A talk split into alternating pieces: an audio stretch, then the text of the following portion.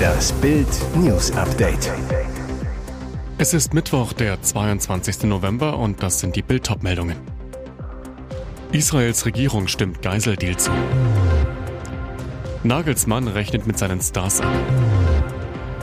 Promi Big Brother Abrechnung nach 23 Jahren. Jürgen Milskis TV-Rache an Slatko. Israels Regierung hat einer mehrtägigen Feuerpause im Gaza-Krieg sowie dem Austausch von Geiseln gegen palästinensische Häftlinge zugestimmt. Eine Mehrheit des Kabinetts stimmte für eine entsprechende Vereinbarung mit der islamistischen Terrororganisation Hamas, wie das Büro von Regierungschef Benjamin Netanyahu in der Nacht auf Mittwoch mitteilte. Die Regierung hat die Grundzüge der ersten Phase eines Abkommens gebilligt, das die Freilassung von mindestens 50 Entführten, Frauen und Kindern an vier Tagen vorsieht, an denen die Kämpfe ruhen werden, hieß es in der offiziellen Erklärung, die das Büro des Ministerpräsidenten übermittelte. Israelischen Medien zufolge soll es sich um 30 Kinder, acht Mütter sowie zwölf ältere Frauen handeln. Darunter seien nach Angaben der US-Regierung mindestens drei Amerikanerinnen. Dabei handle es sich um ein drei Jahre altes Mädchen und zwei Frauen, sagte ein US-Regierungsvertreter. Im Gegenzug wird Israel etwa 150 palästinensische Frauen und Minderjährige freilassen, die wegen sicherheitsrelevanter Vergehen in Gefängnissen festgehalten werden, aber nicht direkt in Terroranschläge mit Todesopfern verwickelt gewesen seien. Die von Katar vermittelte Vereinbarung stellt die erste langfristige Pause in dem Krieg dar. Peinliche Pleite, klare Ansagen. Bundestrainer Julian Nagelsmann lässt ZDF-Moderator Jochen Breyer und Experte Per Mertesacker nach der 0 zu 2 Pleite in Wien lange warten. Doch das lohnt sich dann. Nagelsmann rechnet mit seinen DFB-Stars ab.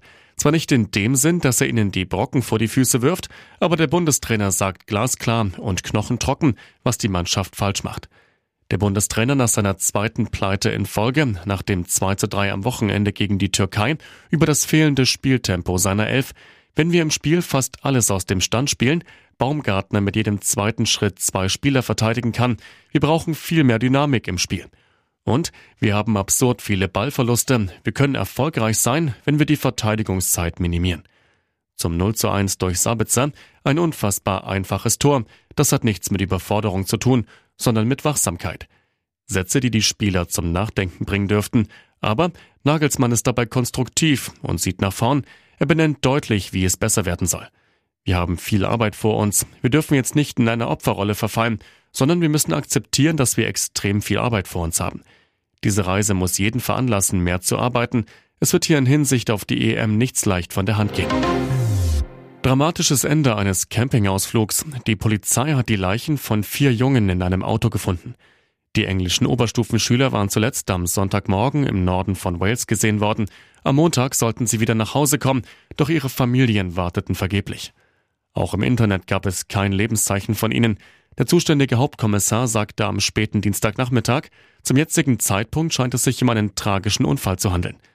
Bergretter hatten die Gegend von Snowdonia nach dem Verschwinden der Jungen unter anderem mit einem Helikopter abgesucht. Die Region ist bei Wanderern sehr beliebt. Mit einem silbernen Ford Fiesta fuhr die Gruppe aus England in die Gebirgsregion. Dabei kam es zur Tragödie. Der Wagen wurde laut Polizei auf dem Dach liegend gefunden, befand sich teilweise unter Wasser. Einheimische berichteten, dass es am Wochenende stark geregnet hatte. Das habe zu schlechter Sicht in der bergigen Gegend geführt. Am Tag des Verschwindens der Jungen habe es grauenhaftes Wetter gegeben, sagte ein Anwohner der BBC. Kamen die Abiturienten wegen der schlechten Sicht von der Straße ab? Vor Ort soll es windig, eng und steil sein, sagte ein BBC-Reporter. Sie schrieben TV-Geschichte. Jürgen Milski und Slatko Tripkowski bewohnten im Jahr 2000 den ersten deutschen Big Brother-Container und wurden zu absoluten Fernsehstars. Während ihres dreimonatigen Aufenthalts im Fernsehknast gingen sie damals durch dick und dünn, hielten auch in schwierigen Zeiten immer zusammen. Eine gemeinsame Musikkarriere trotz eher mittelmäßiger Gesangskünste folgte nach dem Auszug aus dem Big Brother Haus. Mit ihrem Duett Großer Bruder landeten Slatko und Jürgen einen Nummer 1 Hit. Es war einmal. Denn Jürgen und Slatko haben seit über 20 Jahren keinen Kontakt mehr. Vor vier Jahren zog Slatko bei Promi Big Brother ein und über seinen großen Bruder Jürgen ordentlich vom Leder. Seine Meinung damals? Alles Fake. Am Samstag bezog jetzt Jürgen Milski das Promi Big Brother Haus und hielt sich mit einer Revanche gegen seinen Ex-Buddy nicht zurück. Im 24-7-Livestream am Dienstagnachmittag konnte man mitbekommen, wie Ex-Bachelor Dominik Stuckmann seinem Mitbewohner Milski einige Fragen zu dessen Beziehung mit Slatko stellte. Der nahm kein Blatt vor den Mund und behauptete, wie waren er dann in allen großen Fernsehsendungen, Slatko war sehr überheblich und hat dann Menschen von oben herab behandelt. Dem ist das zu Kopf gestiegen, im Haus hat das alles funktioniert, aber draußen nicht mehr. Seiner Meinung nach überschätzte sich Slatko damals maßlos. Und jetzt weitere wichtige Meldungen des Tages vom Bild Newsdesk. Die Ampel ist mit mehr als einem blauen Auge unterwegs. Im Bundestag debattierte heute der Haushaltsausschuss in einer Sondersitzung das Ampelchaos um grundgesetzwidrige Staatshaushalte Haushaltssperren und Milliardenlöcher. Und darüber, dass SPD, Grüne und FDP trotzdem im Eiltempo den Haushalt 2024 durchdrücken wollen. Wegen dieses Vorgehens setzte es Expertenkloppe. Ganze sieben von acht angehörten Rechts-, Finanz- und Wirtschaftsexperten verteilten heftige Ampelwatschen. Auch der neue Haushalt sei nicht verfassungskonform, schon das Gesetzgebungsverfahren könnte rechtswidrig sein. Das Fazit der acht Experten schon mal vorab, die Ampel habe sehenden Auges Verfassungsrecht gebrochen.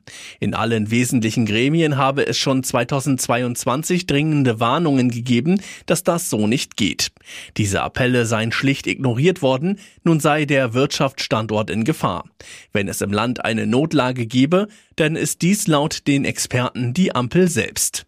Professor Michael Hüter vom Institut der Wirtschaft warnte vor dramatischen Folgen möglicher Kürzungen bei Investitionen.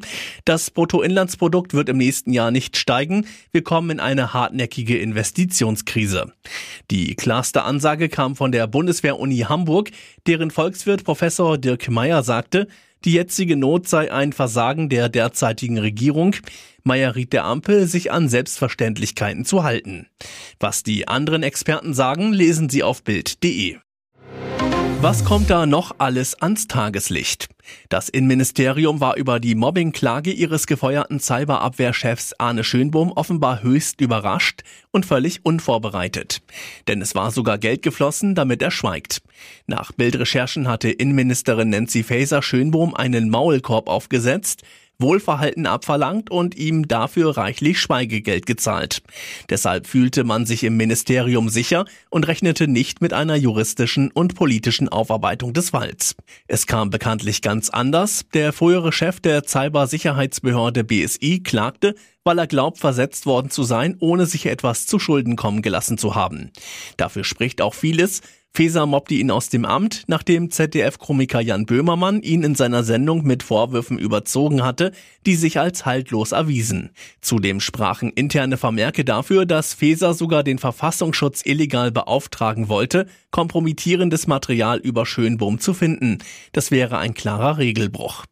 Nun kommt heraus, am 17. Januar 2023 wurde eine Stillschweigensvereinbarung getroffen. Über welche Inhalte Schönbohm nicht sprechen darf, und welche konkrete Summe das Ministerium an seinen Behördenchef gezahlt hat, ist aber nicht bekannt. Diese Waffen werden viele ukrainische Leben retten. Bei seinem Besuch in Kiew hat Bundesverteidigungsminister Boris Pistorius der Ukraine neue Waffensysteme aus Deutschland im Gesamtwert von mehr als 1,3 Milliarden Euro zugesagt. Einerseits wird Deutschland eine dritte Tranche an Iris-T SLM-Systemen liefern und damit die Gesamtzahl von acht auf zwölf zugesagte Systeme erhöhen. Allerdings wird das erste der vier neuen zugesagten Systeme frühestens Ende 2024 2024 eintreffen, der Rest sogar erst im Jahr 2025. Zudem versprach Pistorius der Ukraine 20.000 neue 155 mm Artilleriegranaten, genauso viele wie Deutschland bislang insgesamt geliefert hat. Außerdem 8.000 Panzerabwehrminen. Über das nächste Jahr will die Bundesregierung bis zu 130.000 der NATO-Standard-Artilleriegranaten produzieren lassen und abschließend in die Ukraine liefern. Voraussetzung ist ein entsprechendes Hochfahren der Industrieproduktion. Das Mega-Waffenpaket der Bundesregierung umfasst zu den 60 Hightech-Überwachungsdrohnen verschiedene Typen sowie mehr als zwei Dutzend Radarsysteme zum Ausmachen feindlicher Drohnen. Überraschung bei den deutschen Fußballerinnen. Der DFB steht unmittelbar vor der Verpflichtung von Nia Künzer als Chefin für den Frauenfußball. Nach Bildinformationen hat die ehemalige Nationalspielerin und ARD-Expertin dem Verband bereits zugesagt.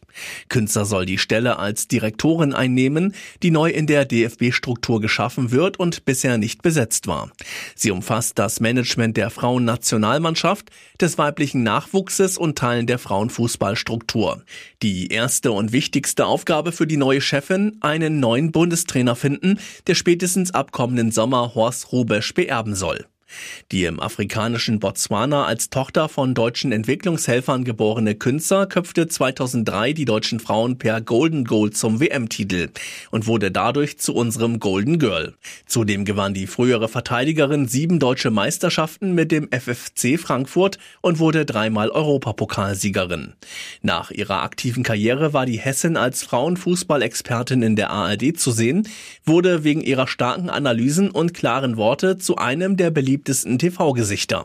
Diesen Posten gab sie nach vielen Jahren im vergangenen Sommer auf.